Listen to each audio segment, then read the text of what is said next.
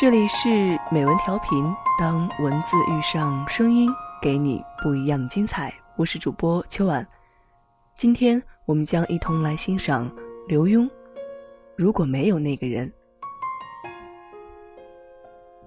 小时候，夏天的傍晚，母亲常会做花椒油，先把麻油烧热了，再撒下一把花椒，拿锅铲用力压，噼噼啪啪的散发出一种特殊的香味。闻到那香味儿，我就知道爸爸要下班了。醋溜冬瓜是爸爸最爱吃的，清清淡淡的冬瓜汤，上面浮着一片花椒油，据说有消暑的功用。一直到现在，我都记得淡黄色的花椒油在灯光下反射出的图案，还有那黑色的花椒不小心被咬到时的麻麻的味道。父亲在我九岁那年过世。不知为什么，母亲就再也不做醋溜冬瓜了。只是每到夏天的傍晚，我总想起那道菜，想了三十多年。有一天，我忍不住问他：“做一碗醋溜冬瓜好不好？”八十七岁的老母一怔：“什么醋溜冬瓜？就是你以前给爸爸常做的那种汤啊。那有什么好吃的？”他把脸转过去，早忘了。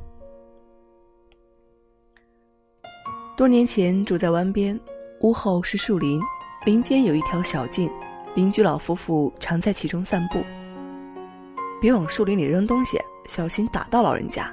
我总是叮嘱儿子，因为很少有人去林子，儿子常拿树干当目标往里面掷石子。现在不会打到，儿子照扔不误，还不服气地说：“谁不知道他们五点才出来？”秋天的黄昏，尤其是下雨的日子。树干都湿透了，一根根黑黑的，黄叶淋了雨就玉黄的发艳了。两位老人缓缓走过，一双雨履的身躯，两团银白的头发，还有那把花伞，给我一种特殊的感动。有一天半夜听到救护车响，两位老人就只剩下老太太了。老太太还是自己开车出去买菜，呼朋唤友的开派对，只是。总见他在门前走来走去，却再也见不到他在树林里出现。有一天，我问他：“好久不到后面散步了？”散步，他摇摇头，没意思。有个五十多岁的女学生，比年轻人还用功，规定画两张画，她能画十张。每次看她把画从厚厚的夹子里拿出来，都吓我一跳。她的夹子特别大。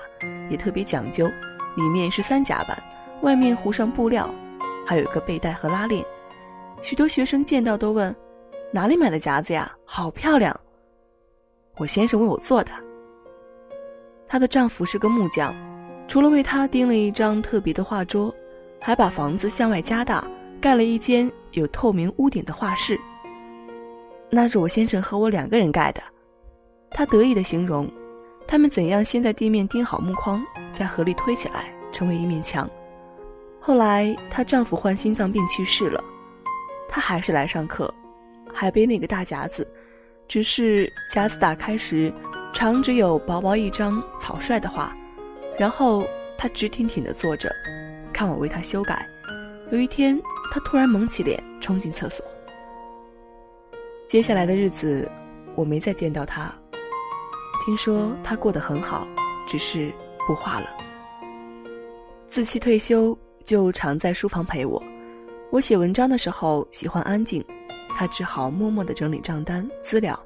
怕他无聊，上次离家前，我特别拿了一本《红三代中国女人》交给他。这本书啊，写的不错。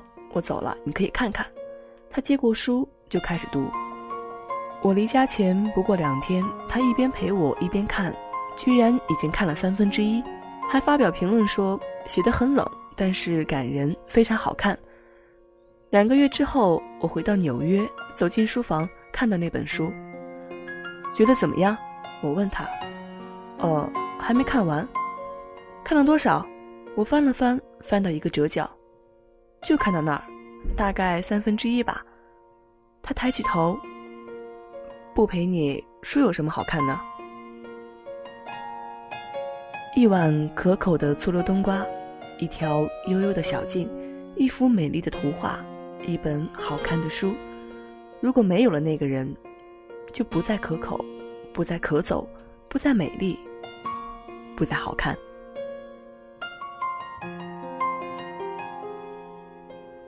这里是美文调频，我是主播秋晚，感谢您收听，我们下期见。